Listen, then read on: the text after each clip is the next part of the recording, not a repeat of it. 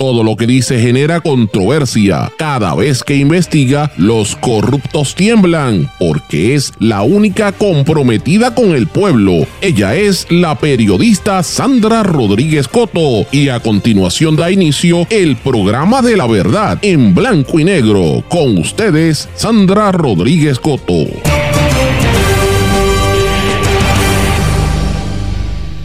La corrupción en todo su apogeo, Tata Charbonnier, Walter Pierluisi y el secreteo que hay del gobierno central y federal en el área de Utuado. Bienvenidos a su programa en blanco y negro con Sandra para hoy martes 12 de diciembre de 2023. Les saluda Sandra Rodríguez Coto. Laboratorios demandan al Departamento de Salud, Asociación de Laboratorios Clínicos, impugna nuevo reglamento de salud que hace inoperante el sistema, afecta a los pacientes y el trabajo de los médicos. Hoy venimos con entrevista. El papelón de María Milagro Charbonnier en el Tribunal Federal. El primo del gobernador pide reducción en su sentencia federal por corrupto y pillo. Walter Pierluisi busca beneficiarse de una enmienda a las guías de condena federal. Alcalde de Utuado, Jorge Pérez Heredia, exige información urgente a las autoridades federales que investiguen cómo la ley 22 está afectando la economía local. Dedican el 25 Festival Nacional del 4 a la Fundación Nacional para la Cultura Popular. WPAB 550 AM Ponce y el Vigía Medio Digital anuncian junte. La migración de puertorriqueños a los Estados Unidos entre el 2021 y 2022 disminuyó casi un 41%. Facebook e Instagram podrían desaparecer estas redes sociales. Es la nueva revelación de Meta luego de la llegada del chat GPT. Fondo Monetario Internacional advierte de una fragmentación en la economía global que provocaría la nueva guerra fría por los conflictos que hay dándose ahora mismo en el mundo. Senadores estadounidenses presentan proyecto para reprimir el uso ilícito de las criptomonedas. Nueve periodistas se exilian en Ecuador expulsados por el crimen organizado. Los sacan de ese país. Estos son algunos de los temas que vamos a trabajar en el programa de hoy de En Blanco y Negro con Sandra. Este es un programa independiente sindicalizado, significa que se transmite simultáneamente por una serie de emisoras y, medios que son los más fuertes en sus respectivas regiones. Estas emisoras y sus medios digitales son la cadena WIAC, compuesta por WYAC 930 AM Cabo Rojo Mayagüez, WISA WISA 1390 en Isabela, WIAC 740 en la zona metropolitana. También nos sintonizan por WLRP 1460 AM Radio Raíces, La Voz del Pepino en San Sebastián, por el X61 que es el 610 AM, 94.3 FM Patillas y todo el sureste del país y desde Ponce para todo Puerto Rico por WPAB 550 AM ECO 93.1 FM. Además nos sintonizan por mundolatinopr.com y una vez salimos del aire estamos en todos los formatos de podcast. Pero vamos de lleno con los temas para el día de hoy. En blanco y negro con Sandra Rodríguez Coto. La corrupción y el desgobierno hacen de la ciudad un infierno. Gritos y acusaciones, mentiras y traiciones hacen que la razón desaparezca. Nace la indiferencia, se anula la conciencia no hay ideal que no se desvanezca. Mis amigos, muy buenas tardes y bienvenidos a este su programa en blanco y negro con Sandra. Y sí, comencé con una canción que lo dice todo, Hipocresía de Rubén Blades, una de las grandes canciones y de las hermosas composiciones y fuertes que él escribe a través de los años. Y fíjense cómo empieza directamente con la situación que vive el mundo por el tema de la corrupción gubernamental, que es el tema que nos está arropando aquí en Puerto Rico y que nos está hundiendo como sociedad. Y recordé esa canción precisamente cada vez que veo las noticias que están ocurriendo en nuestro país, porque cuando cada vez que vemos un caso de un político corrupto desfilando por el Tribunal Federal, que es el único que está haciendo algo, porque el de aquí mira para el lado. Pues mire, usted que me está escuchando tiene que entender que eso lo afecta a usted, a su familia, a sus hijos y a toda su descendencia, porque mientras la gente sigue como si fuesen con gringolas a los partidos políticos, no se da cuenta de que le están espetando, nos están espetando a todos un puñal por la espalda. Eso es lo que provoca la corrupción y hoy precisamente es uno de esos días muy duros porque hoy da inicio el juicio por corrupción a una de las que se mire, que se daba golpes de pecho como la más cristiana, la más evangélica, la más, la más creyente, que a mí me sorprendió María Milagros Tata Charbonnier, acusada de corrupción desde el año 2020 por no solamente el esquema de dinero, de, apropiarse de dinero por kickbacks en su oficina con su ayudante que se declaró culpable, sino también por todo el entramado de, corruptela que tenía a través de la Corporación del Fondo del Seguro del Estado, que mira, ups, qué casualidad que va a renunciar el, el presidente del fondo, ¿verdad? El director ejecutivo en estos mismos días.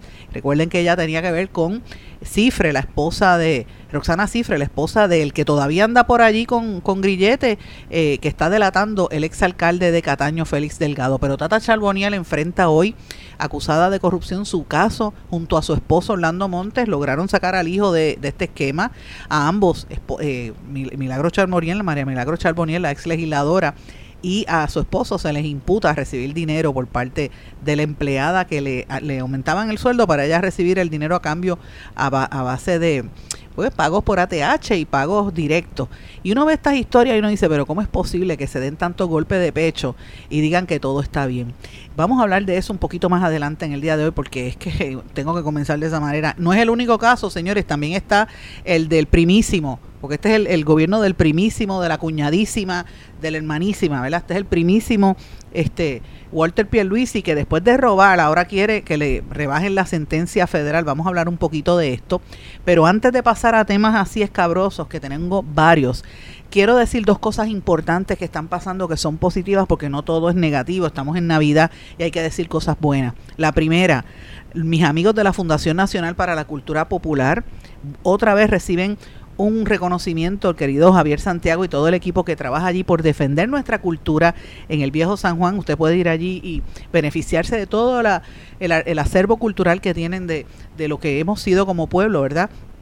Ahora acaban de recibir el, la distinción que el vigésimo quinto Festival Nacional del Cuatro eh, se va a celebrar, ¿verdad? En, en honor a, y se le dedica a la Fundación Nacional para la Cultura Popular y esto pues es importante destacarlo porque la fundación eh, todos los años ha estado pues totalmente dándole honor y tratando de rescatar nuestra cultura y esto pues es importante. Esto recuerden que en noviembre en Chicago también le dieron un, premio a esta fundación y pues obviamente el hecho de que le dediquen aquí este festival pues me parece a mí que es importante. Esto va a ser en la ciudad de los vientos así que tenemos que estar pendiente eh, para toda esta información. Usted puede buscar información en la página www.prpop.org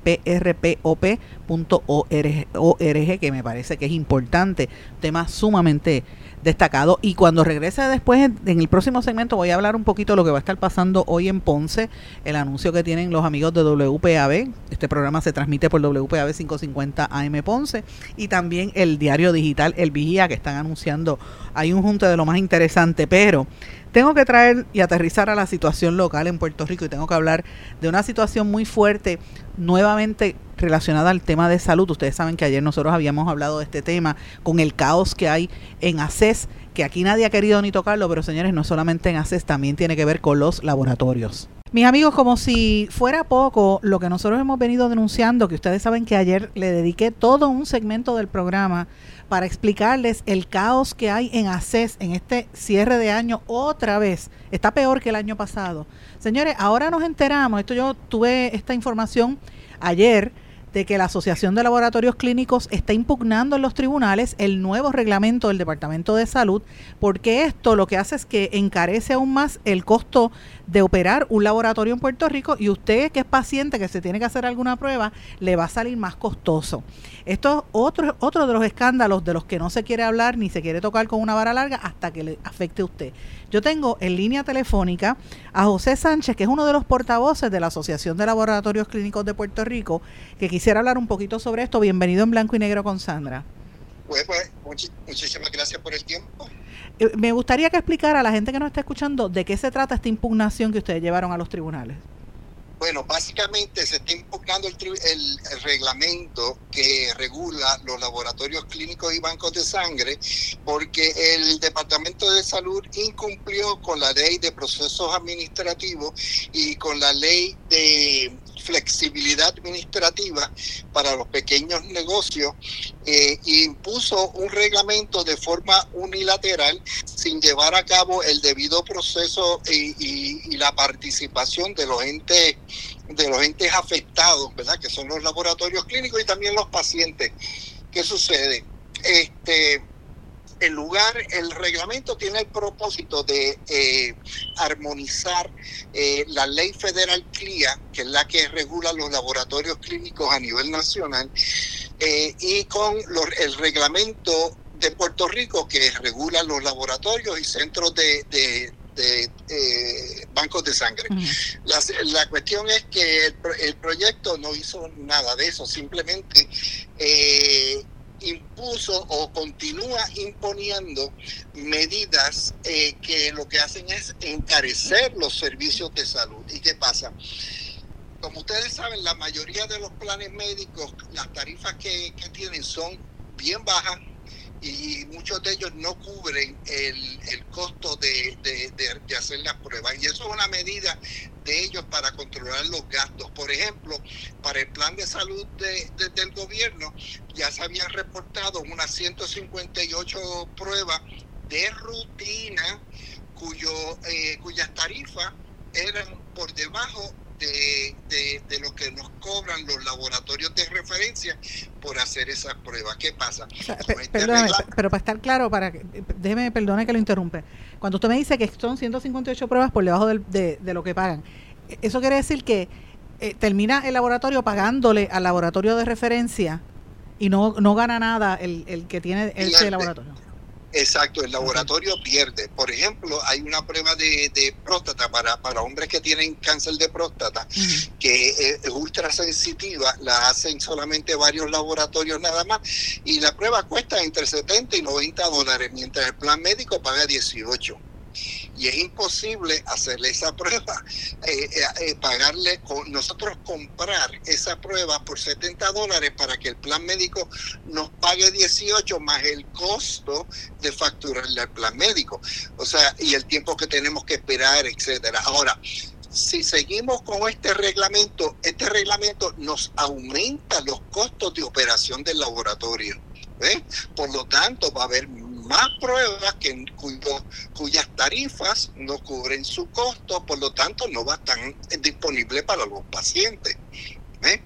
Otra cosa que hace el reglamento es que eh, no hay ninguna necesidad para que el gobierno eh, le tenga que decir a un médico qué tiene que contener el referido médico para hacerse las pruebas de laboratorio, ¿verdad? Solo basta que el médico ordene las pruebas de laboratorio. Pues no quieren implementar o el reglamento implementa un requisito de 16 parámetros o datos de información sobre el paciente y, la condición médica del paciente para que la orden sea válida.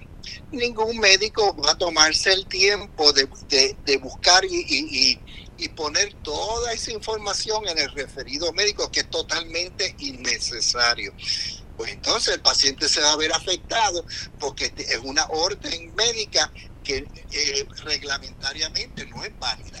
Eh, eh, pero, pero, es que yo no, la parte que yo no logro entender, cómo este secretario auxiliar de reglamentación y acreditación de las facilidades de salud, que está mal dicho ese título porque facilidades es un disparate, se dice instalaciones, facilidades es un anglicismo de facilities. Y a mí me enferma cuando el gobierno hace ese tipo de cosas, pero ahí demuestra el nivel de tan bajo de educación que tienen a veces. Pero bueno, hablando de SARAF, porque ese es el nombre de ellos, ¿cómo es posible eh, que, este Sánchez, que permitan... Que, que, o sea, permitan esto, que lo que va a hacer es quitarle el derecho o el acceso a un paciente a que se haga una prueba y, qué pasa con esos viejitos que necesitan un laboratorio? Entonces ahora no se los van a poder hacer. Bueno, es que si seguimos el reglamento no podríamos aceptar cualquier orden médica, tendría que ser una orden médica que cumpla con esos parámetros.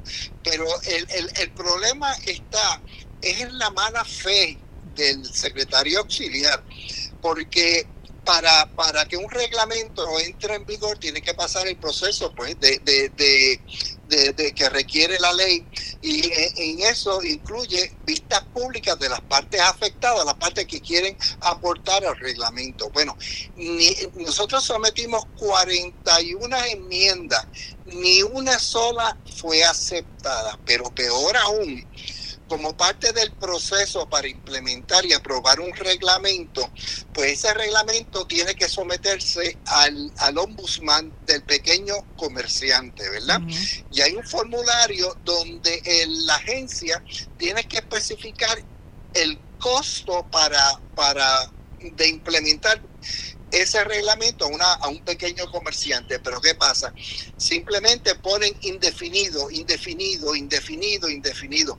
Pero para colmo, para que tú veas la mala intención que tenían, ellos sometieron ese formulario y el reglamento al ombudsman del pequeño comerciante seis semanas antes de hacer la vista pública. Mm, Explícame tú eso. Sí, no, imagínate. Entonces, ¿quién es, ¿de quién estamos? ¿Cómo se llama ese subsecretario? ¿El secretario auxiliar? El, licenciado León. León. Creo que León, creo que León Pérez es el apellido de él. Pero eh, vuelvo y te digo, es que no solamente es el que sea un reglamento que nos afecte a todos, es la mala intención del Departamento de Salud de imponer un reglamento sin tener y acoger la, la, los datos de las personas que realmente saben lo que está pasando. Porque en el, en el el Departamento de Salud en Saraf, ahí están los inspectores de, laboratorio que son excelentes y, son sumamente, eh, ¿cómo te digo?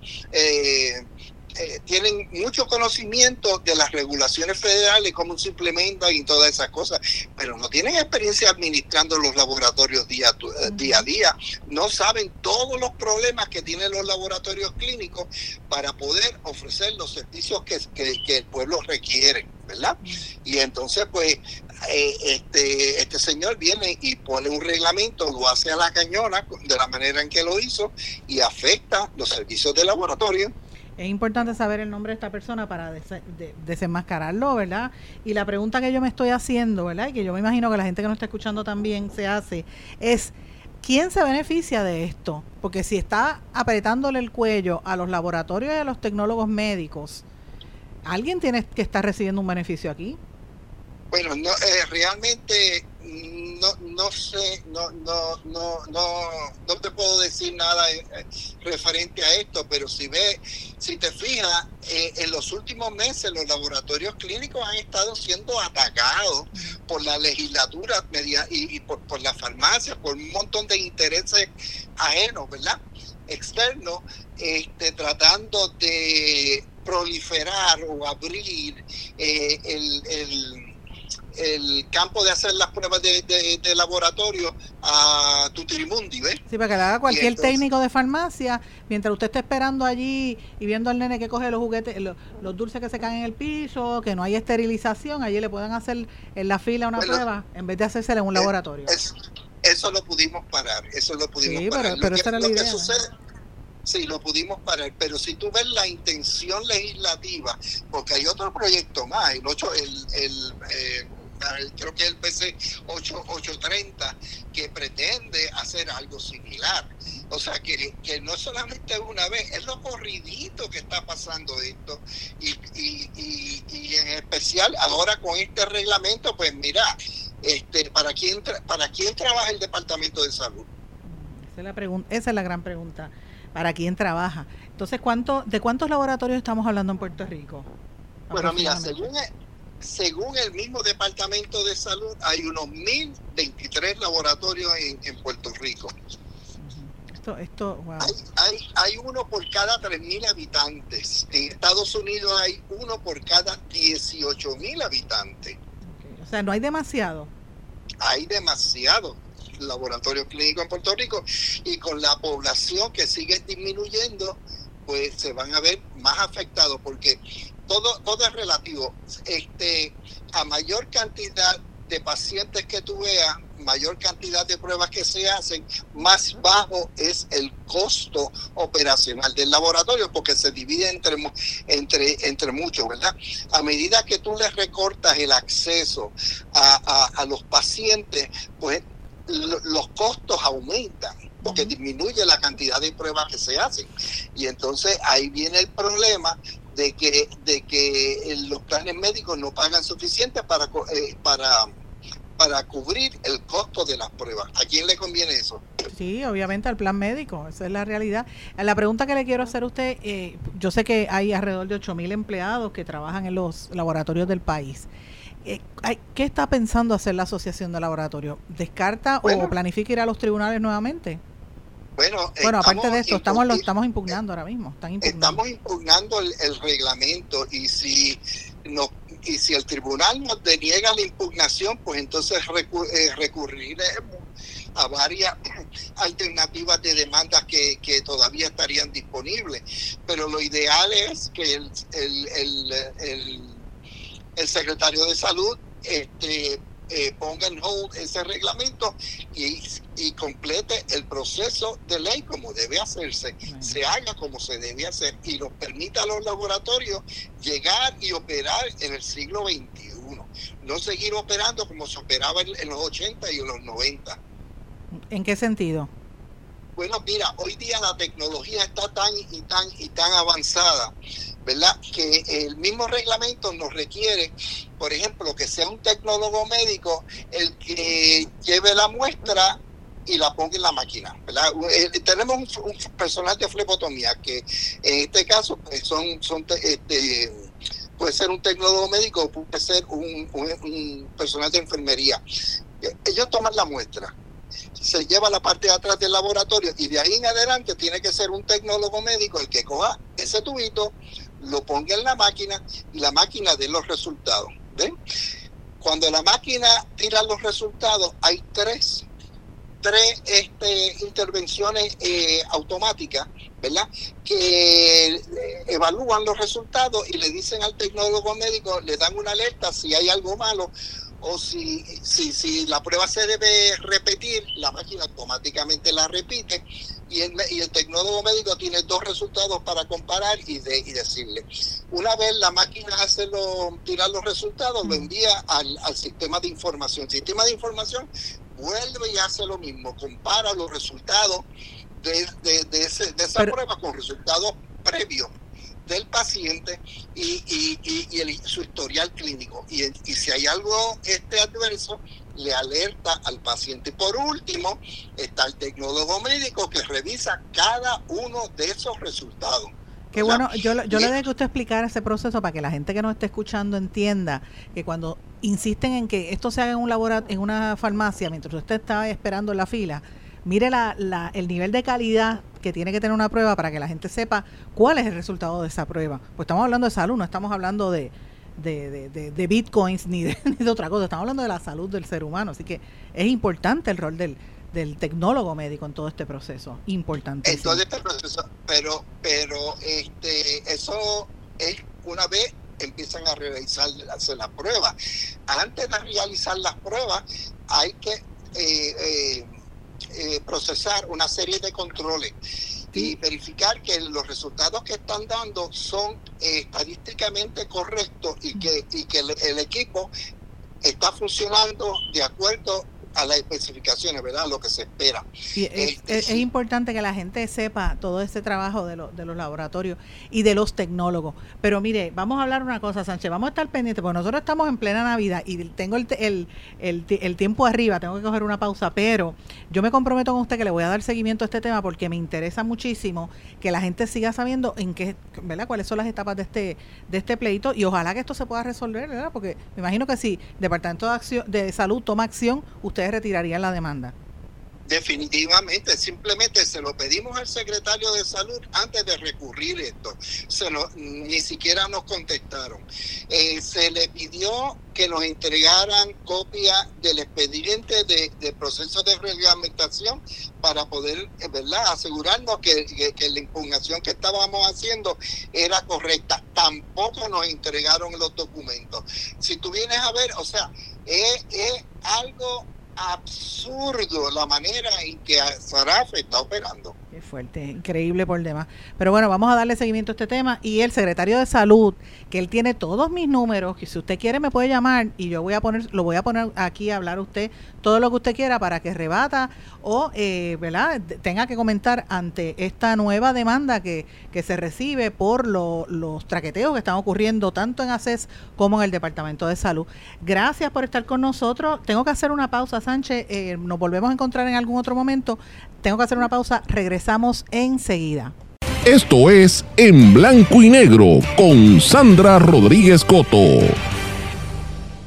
Esto es En Blanco y Negro con Sandra Rodríguez Coto.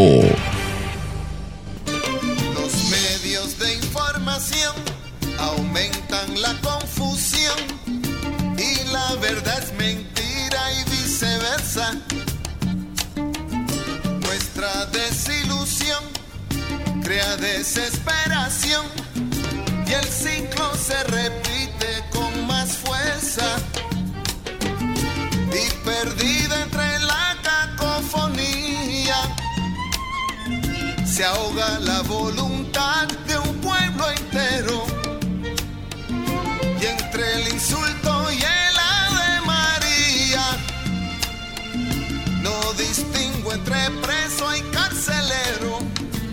Mis amigos, regresamos en blanco y negro con Sandra. Y sí, volví otra vez con la canción Hipocresía de Rubén Blades, porque en gran parte eso es lo que nosotros vivimos como sociedad, una hipocresía rampante cada vez que vemos un político desfilar por esa acera larguísima hasta el Tribunal Federal, dándose golpes de pecho, uno los veía hace unos años como los más cristianos, como los más eh, a favor del pueblo, como era María Milagros Tata Charboniel, que para mí fue una sorpresa grandísima verla acusada cuando lo había visto por tantos años siendo abogada eh, y defensora de los niños con impedimento en el Departamento de Educación, en esos pleitos, ¿verdad?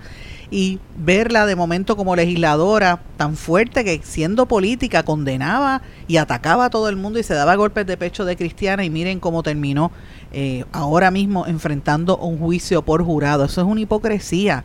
Entonces, por eso, como dice la canción de, de Rubén Blades, hipocresía, se pierde, se ahoga la voluntad del pueblo entero porque uno no distingue ya, como dice él, entre preso y carcelero. ¿Qué es la política? O sea, ¿quién es el que dice la verdad de estos políticos? ¿Quién de verdad eh, está por el pueblo y, y, no está por hacerse rico? La canción dice también que ya no hay izquierdas ni derechas, solo hay excusas y pretextos de una retórica maltrecha para un planeta de ambidextro. Mire, es la realidad. Estamos en un planeta y un, en un mundo entero que insiste en que no le importa lo que piensa la mayoría, en que no le importa el bien común y que lo único que desea es seguir hundiéndonos porque a ellos les interesa lo suyo, eh, ser, eh, ¿verdad?, para favorecerse. Y así como Tata Charboniel, que hoy enfrenta un jurado de nueve hombres y tres mujeres que la van a juzgar a ella y a su marido Orlando Montes Rivera, imputado de recibir dinero por parte de una empleada que ya se declaró culpable y en ese esquema, como dije, recordemos que ahí está metida también Roxana Cifre, la esposa del exalcalde de Cataño, Félix Elcaneo Delgado, que todavía sigue ahí dando y no, acaba de, no acaban de, de apresarlo. En ese esquema usted tiene que pensar, señores, cuántos otros políticos no están haciendo lo mismo. Así que usted que me está escuchando, a mí no me importa si usted es, PNP o popular o independentista o de qué o qué sé yo, Victoria Ciudadana o ahora la Proyecto Dignidad, ¿verdad? El que sea eh, o no cree ni en la luz eléctrica. Lo único que usted tiene que pensar es en, su futuro. Analice bien cuando vaya a votar en esa urna por quién usted va a prestarle su voto, porque los políticos han demostrado una situación muy fuerte. Y estos que se daban golpes de pecho de ser los más cristianos, miren en dónde están. Eh, un calvario. Y, y, más que nada, en el caso de Tata Charbonnier, fíjense también lo, los prejuicios que había allí, como ella se tenía que pasar el blower para poder estar en el PNP y que la aceptaran, y desde que está en el juicio, ahora se dejó su pelo natural. Eso también comunica, ¿verdad? Que ya cuando se enfrentan a la realidad, pues mira, ¿qué más le puede, qué, qué más pueden hacer? Vamos a volver a la realidad, aceptar quiénes somos. Y eso es, eso dice mucho de lo que le pasa a esta política. Pero no es lo único, no es el único caso, ¿verdad?, de que nosotros como, como pueblo puertorriqueño tienen que enfrentar otro político más arrestado y, en un juicio por corrupción. Mire lo que pasa con el primísimo Walter Pierluisi que mencioné en el segmento anterior. Está pidiendo una reducción en su sentencia del tiempo cumplido en, prisión y se está sumando a los convictos por fraude que buscan beneficiarse de la enmienda a las guías de condena federal. Y yo todavía recuerdo cuando Walter Pierluisi la gente que vivía en Sol y Playa demanda tras demanda tras demanda para seguir construyendo ilegalmente allí en Rincón porque le daba la gana porque era primo del gobernador y tenía todos los contratos. Y miren, y todos los abogados que lo defendieron, ahí estaba el hermano de, Héctor Ferrer, recuerden eso también, y miren dónde está. Convicto por fraude y por corrupción, ahora pide que le reduzcan a su sentencia de tres años y siete meses de cárcel el tiempo cumplido para que pueda salir inmediatamente a la libre comunidad. Usted que me está escuchando, ¿usted cree que eso es justo? O sea, la corrupción paga. Porque ¿de qué vale? Pues ahora con estas nuevas guías de sentencia federal, pues vamos a, por tiempo cumplido, tengo Osvaldo Carlos que sale en los medios de comunicación y que era fiscal y que habla bonito, y mira, sácame en libertad y me robé los chavos de la cruz de la gente pobre porque el dinero era de los caseríos. Ese era el dinero que iba para la gente que vive en los caseríos. Por eso es que digo, señores, cuando usted vaya a emitir su voto, hágalo con conciencia, piense bien quién es decente. Ya aquí no podemos estar hablando tanto ni de estatus, porque eso también es parte del esquema de corrupción que nos tiene a nosotros en esta, ay, en esta cosa que quiero decir tantas cosas, pero estoy en la radio y respeto a la gente que me está escuchando. Hay que tener cuidado, señores. Lo que estamos viviendo es, somos, son unos tiempos bien asqueantes, bien feos que estamos viviendo en nuestro país. Pero miren, este hombre ahora quiere salir por la puerta libre, o sea que la puerta ancha, o sea que, que la corrupción paga. De eso es que de eso es que se trata. Qué increíble, ¿verdad? Recuerden que él eh, fue sentenciado a 43 meses de prisión después de el cálculo de sentencia le bajó a 21 eh, y va a estar la, la condena va a estar se supone que está en 37 y 46 meses Así que él va a buscar salir inmediatamente. El primo de, de Pedro Pierluisi, que junto con su hermano, eh, porque eran dos, Walter y Eduardo Pierluisi, recuerden, los primísimos, fueron sentenciados en julio pasado en conexión con, sus, con, el fraude que cometieron al gobierno federal a través de la empresa American Management Administration Corporation desde la década del 90. Sabrá Dios cuántos chavos se robaron. En vez de arreglar los, los caseríos donde vive la gente pobre, que a veces tienen tantos problemas, no les arreglaban porque esos chavitos los tenían para ellos. Y para los abogados, y ahí incluyo a los Ferrer, porque por eso es que digo, no solamente es PNP, también ahí están los populares. Muy fuerte esta situación. Señores, quiero mencionarle dos cosas adicionales también. Eh, el, el alcalde de Utuado, el alcalde de Utuado, este, Jorge Pérez Heredia, emitió unas cartas eh, al gobierno federal en el día de ayer. Tuve la oportunidad de leerla, fue bastante tarde, ya, yo la recibí como la, casi, a las casi a las 7 de la noche, fue que lo vine a ver cuando me lo enviaron.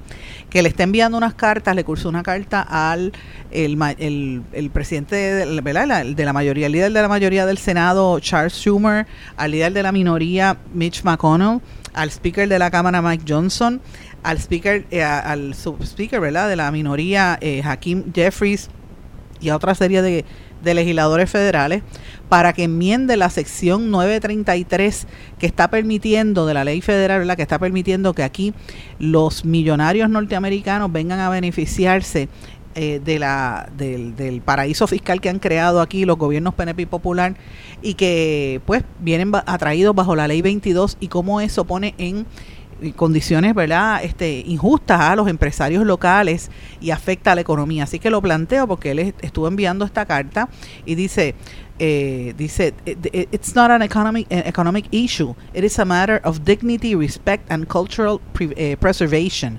The graffiti it's on our walls saying the colony is corrupt. We are not leading. It's a testament to the sentiments of our people. We are being pushed out marginalized and unheard.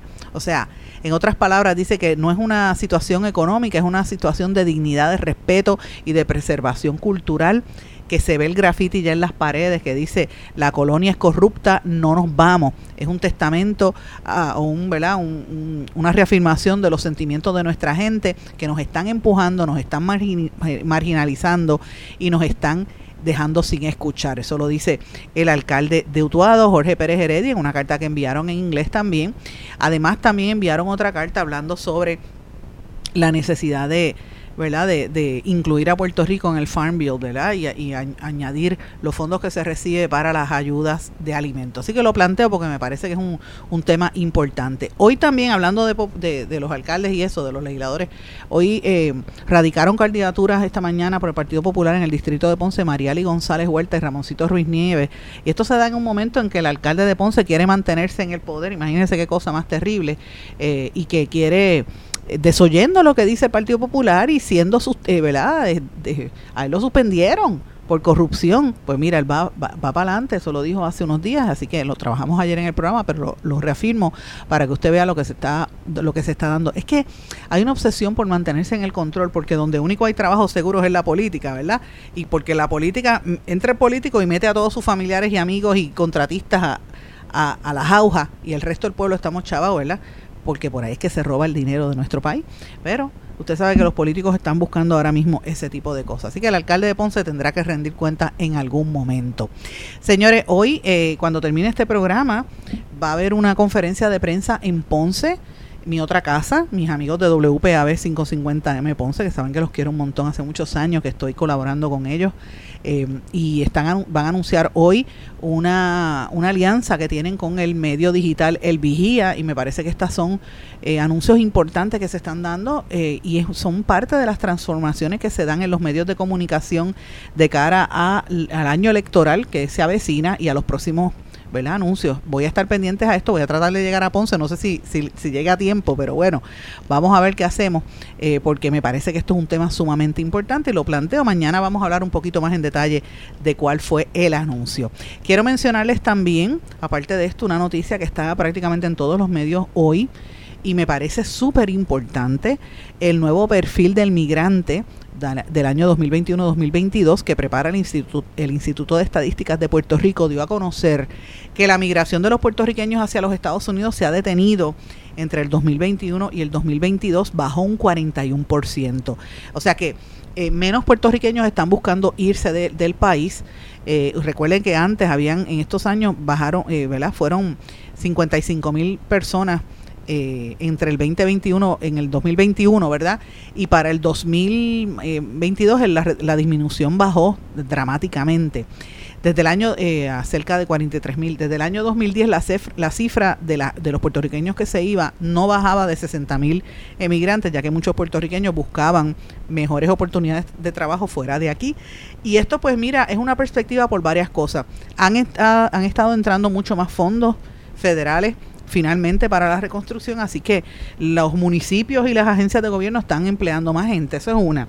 Yo también tengo que añadir un elemento adicional, dos elementos adicionales. Primero, que Estados Unidos está, la situación está bien difícil, por más que planteen de que es bonito y que todo está pitches and cream entre el, racismo, las peleas y la violencia en la nación americana, los, los locos que entran disparando, matando a gente como por donde, por donde sea, la violencia contra las minorías está por ahí y la economía está mala en algunos lugares. O sea, que, que, el puertorriqueño, ¿de qué vale que vas a ir a pasarlo mal allá? Si por lo menos aquí estás en tu familia y si lo vas a pasar mal, pues se pasa en conjunto, ¿verdad? Pero eso también aguanta un poco la emigración. Y número tres, que no lo mencionan en este perfil del migrante, pero yo lo veo por las estadísticas y por lo que uno mira en la calle, la experiencia.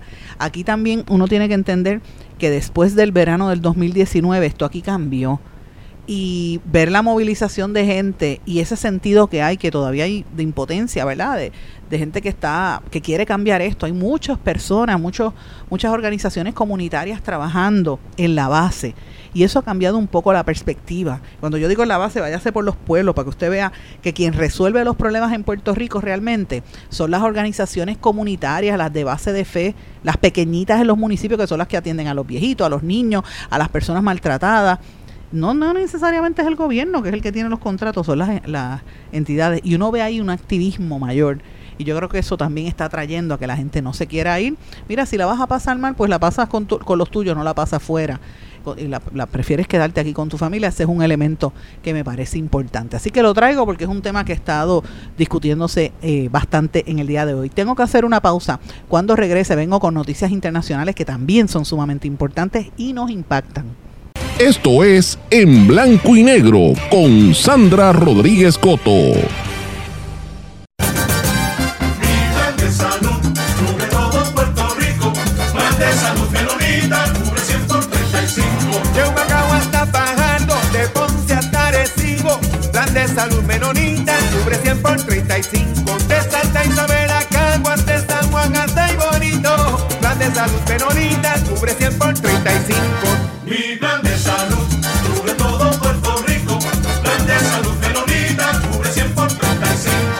Quítese el dolor de cabeza con sus obligaciones de contabilidad con los servicios que presta Villalba y Villalba Company. Directo, personal y con sensibilidad humana. Lo que se busca en un verdadero asesor de contabilidad para todo tipo de servicio de contabilidad, pago de IBU, pago de nómina, informes trimestrales y anuales y otros. Ofrecen servicio directo personalizado. Villalba y Villalba Company. Para orientaciones, su teléfono el 939-336-5774.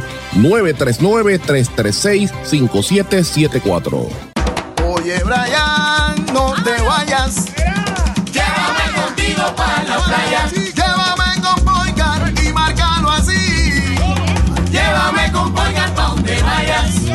Oye, chico, ¿qué te pasa? Llévame contigo para la playa.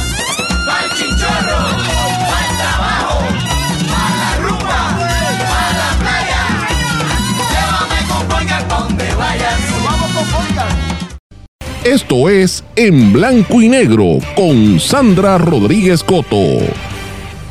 Regresamos a esta parte final de En Blanco y Negro con Sandra. Bueno, mis amigos, los riesgos de quedarse atrás en la carrera por la inteligencia artificial tiene a todo el mundo corriendo esta, esta pelea que hay entre ChatGPT y OpenAI. Pues estos riesgos están puestos ya en evidencia al punto de que, miren, hoy mismo en Puerto Rico trascienden dos noticias. Una es de Ángel Mato, que está pidiendo que se evalúe lo que está pasando en inteligencia artificial, y el otra es de José Aponte, el PNP, un popular y un PNP que también están pidiendo que se investigue en Puerto Rico la implementación de eh, la inteligencia art- artificial para las campañas políticas. ¿Por qué yo traigo esto, señores? Porque miren, a nivel mundial está trascendiendo hoy que posiblemente el, conglomerado de Meta, que incluye a Facebook, a Instagram y a WhatsApp, ¿cuántos de ustedes tienen cuenta en WhatsApp? Usted sabe que todo el mundo tiene cu- cuentas en WhatsApp en Puerto Rico, ¿verdad? Todas estas empresas pertenecen al mismo, a Mark Zuckerberg, y los riesgos de quedarse atrás ante a esta competencia, pues está planteando que esas redes sociales, por lo menos Facebook e Instagram, podrían desaparecer por lo que está pasando con el chat GPT. Y esta información se dio a conocer ayer en Menlo, California, donde vive el, en donde está ubicada, ¿verdad? Este gigante eh, tecnológico a seis semanas de que la compañía liderada por Sam Almond presentara su chatbot al mundo y eh, obviamente esto eh, lo dijo uno de los directivos de Meta, Jan LeCun, él se lo dijo a Mark Zuckerberg, le dijo, mira, posiblemente Facebook e, e Instagram, tus negocios más grandes, van a desaparecer por esto. Entonces, esto está trascendiendo hoy en el periódico El New York Times y yo lo traigo porque a mí me parece que es importante porque la gente piensa que las redes sociales, ah, mira qué chévere, va a durar por siempre. No, esto está moviéndose de una manera vertiginosamente rápido. El tema de la inteligencia artificial es una cosa horrible. La gente piensa mucho en inteligencia artificial, que lo están utilizando en las escuelas, muchos estudiantes para hacer, eh, cuando le mandan a hacer trabajo en las escuelas, pues lo hacen por inteligencia artificial brutos que son porque no se dan cuenta que hay, también plataformas que tú pones el texto o la pones para que te escanee el texto y sabes si te copiaste. Así que los maestros no son tontos.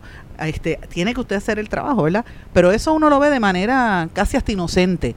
¿Hasta dónde va a llegar el poder de la inteligencia artificial, ¿verdad? El chat GPT. ¿Qué va a pasar ahí, ¿verdad? Con todo lo que se planteaba en Meta, que querían hacerla, vivir en esta cosa de, de como una burbuja eh, ¿verdad? Este, de la tecnología y toda esta cosa. Eh, y desde febrero, esta compañía Meta ha estado tratando de hacer códigos abiertos experimentando con plataformas. Tienen una que se llama Llama, que también tiene que ver este cómo va a, a priori- a- la prioridad va a ser esto de la inteligencia artificial eh, y cómo van a lograr que esto represente incluso hasta el, el rol que tienen todas las celebrities, por lo menos en las redes sociales, usted lo está viendo allí y usted lo ve también esta competencia porque compañías como Google y como Microsoft también están haciendo lo mismo eh, y obviamente pues eh, como eh, la parte de investigación, cómo ellos pueden lograr que el que esté adelante, ¿verdad? ¿Quién, quién es el que esté adelante que controle ese mercado? Pues por ahí es que viene la cosa, lo planteo porque pues en la, la inteligencia artificial va incluso hasta eliminar puestos de, de empleo porque eh, ya todo se puede hacer por computador. Imagínate, hasta reporteros pueden hacer su reportaje. Ya no hay ni reportero en algunas salas de redacción, publican historias por ChatGPT. Así que imagínense hasta dónde vamos a llegar con esta locura. Pero me parece importante, lo planteo aquí. También lo traigo porque esto no se da en un vacío. Hoy mismo el Fondo Monetario Internacional está advirtiendo de que la economía global presenta señales de que viene una nueva guerra fría esta fragmentación de lo que está pasando en el mundo, pues podría provocar una, una crisis muy grande como hubo después de la Segunda Guerra Mundial entre Estados Unidos y Rusia. Ustedes recuerdan, ¿verdad? Que la cuestión de los espías y todo, pues eso se está dando ahora mismo mayoritariamente en el conflicto, como resultado del conflicto entre Ucrania y Rusia y lo que está pasando entre Israel y Hamas, que está levantando al mundo árabe. Y eh, como tercer lugar, pero no menos importante, de hecho este podría ser el primero, es lo que pasa entre Estados Unidos y China. Llevamos tres semanas, hoy precisamente lo dije en los titulares, que hay una, y ayer también, que hay una serie de amenazas de cómo los hackers de China, de distintas entidades de China, están, están metiéndose en las infraestructuras de Estados Unidos. Recuérdense que las elecciones pasadas y las anteriores, desde es más, desde Barack Obama para acá, ya se están hablando de que los hackers rusos entraban a influir en las elecciones en los Estados Unidos. Ahora son los hackers de China que están metidos en, la, en los sistemas de energía, de acueducto, eh, sistemas de telecomunicaciones, hackeando esas cuentas y entrando y accediendo.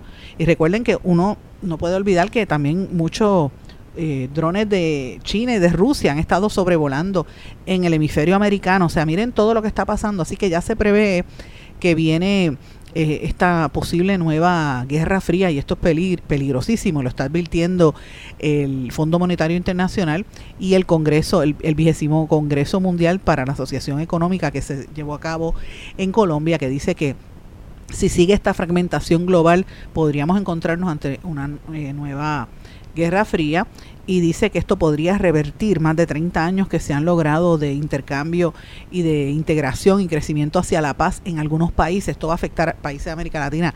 Miren, miren lo que yo les estoy diciendo. Yo no estoy, por favor, el que me esté escuchando no piense que yo estoy hablando de la estratosfera.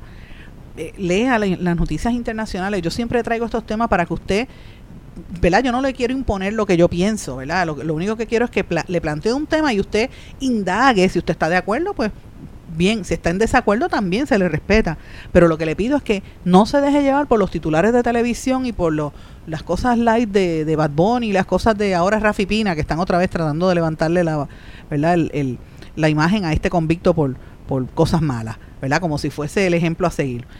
Le, dan espacio a, a, a Rafi Pina para que hablemos de eso. Señores, están pasando cosas bien serias el planeta entero, que llevábamos años de estados de paz, ahora estamos viendo unos conflictos muy fuertes por los cambios de gobierno. Mire, acaban de elegir a Milei en, en Argentina lo que eso representa, un negacionista que dice que no hubo dictadura. Mire lo que está pasando en todos estos países latinoamericanos, ¿verdad? Y uno dice, bueno, pues hace falta un buquele, porque todo el mundo rápido, rápido dice un buquele, sí.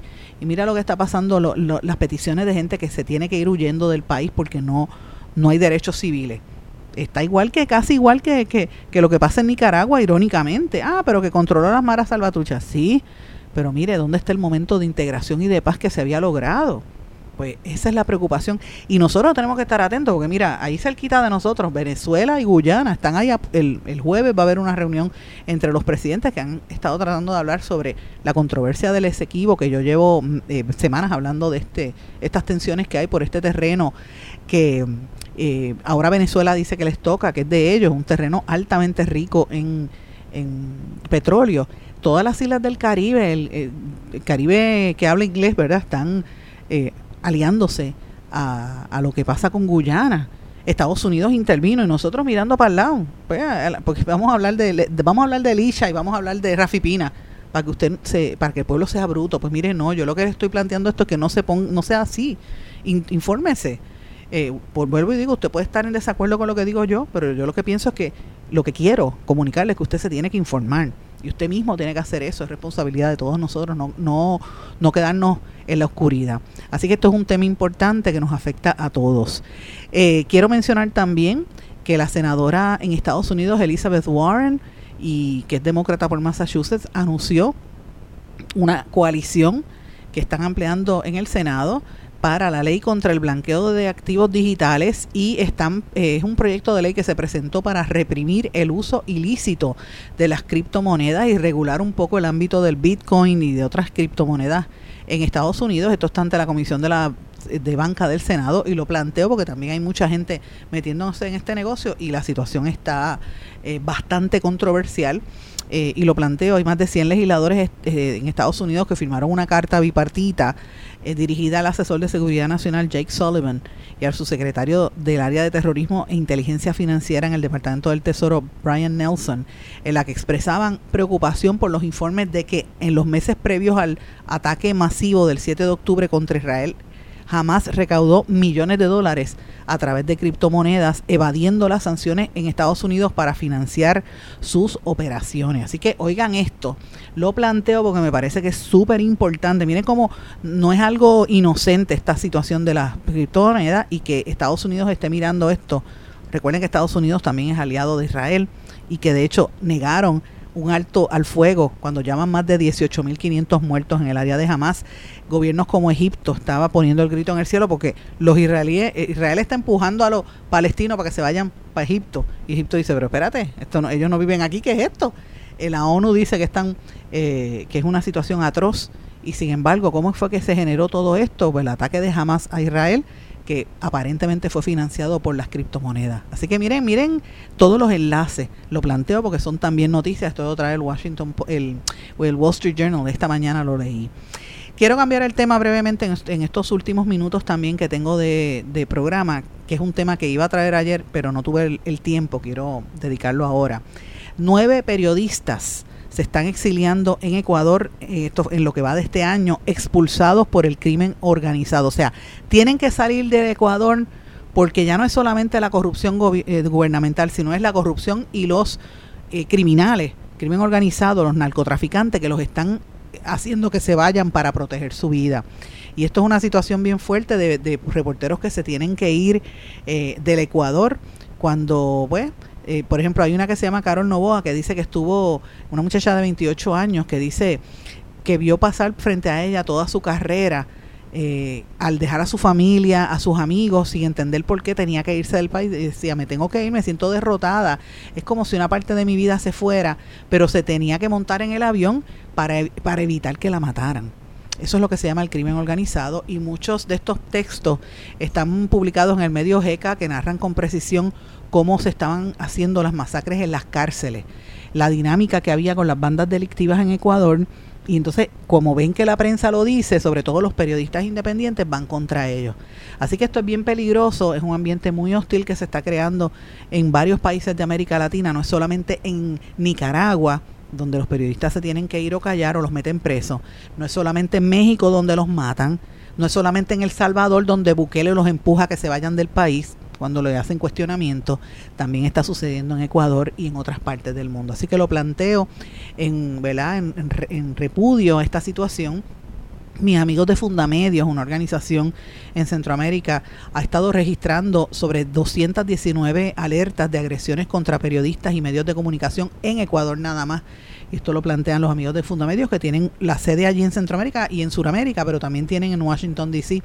Y pues ellos han sido muy solidarios con Puerto Rico, en el caso nuestro, cuando radicamos el caso que ganamos por la, intención del gobierno de meter preso a los periodistas, ¿verdad? Con el caso este de, de, lo, de las mal llamadas fake news, lo que querían hacer de controlar, ¿verdad? La narrativa en el gobierno de Puerto Rico, que lo ganamos en el Tribunal Federal y en apelación también. Así que Fundamedios estuvo muy pendiente a esto en Puerto Rico. Aquí nosotros, hasta ahora, lo que hemos enfrentado es esta situación legal, ¿verdad? Eh, como periodista, la prensa en Puerto Rico, el problema principal es la falta de información y cómo el gobierno oculta los datos pero en América Latina empiezan de esa forma y después se activan los grupos eh, de narcos, los grupos criminales junto a los corruptos del gobierno para que la gente no se entere. Y ese es el peligro que nosotros tenemos que evitar que suceda en Puerto Rico. Así que mi solidaridad, en este caso, con todos los periodistas que se, estado, que se han tenido que ir, más de ocho periodistas en las últimas semanas del Ecuador, eh, para salvar su vida se tienen que ir del país, increíble por demás. Señores, con esto termino por el día de hoy, no tengo más tiempo, yo quisiera hablar más cosas, pero bueno, no tengo más tiempo por el día de hoy. Yo les agradezco su sintonía, más que nada les agradezco los mensajes que siempre me envían y les deseo que pasen una hermosa tarde, estamos en Navidad, pásela bien y nos volvemos a encontrar mañana en otra edición más de En Blanco y Negro con Sandra. Si me quiere contactar, escríbame a cualquiera de las redes sociales o en el correo electrónico en blanco y negro con Sandra gmail.com. Muy buenas tardes a todos, será hasta mañana. ¿Se quedó con ganas de más? Busque a Sandra Rodríguez Coto en las redes sociales y en sus plataformas de podcast, porque a la hora de decir la verdad, solo hay una persona en la que se puede confiar, Sandra Rodríguez Coto, en blanco y negro.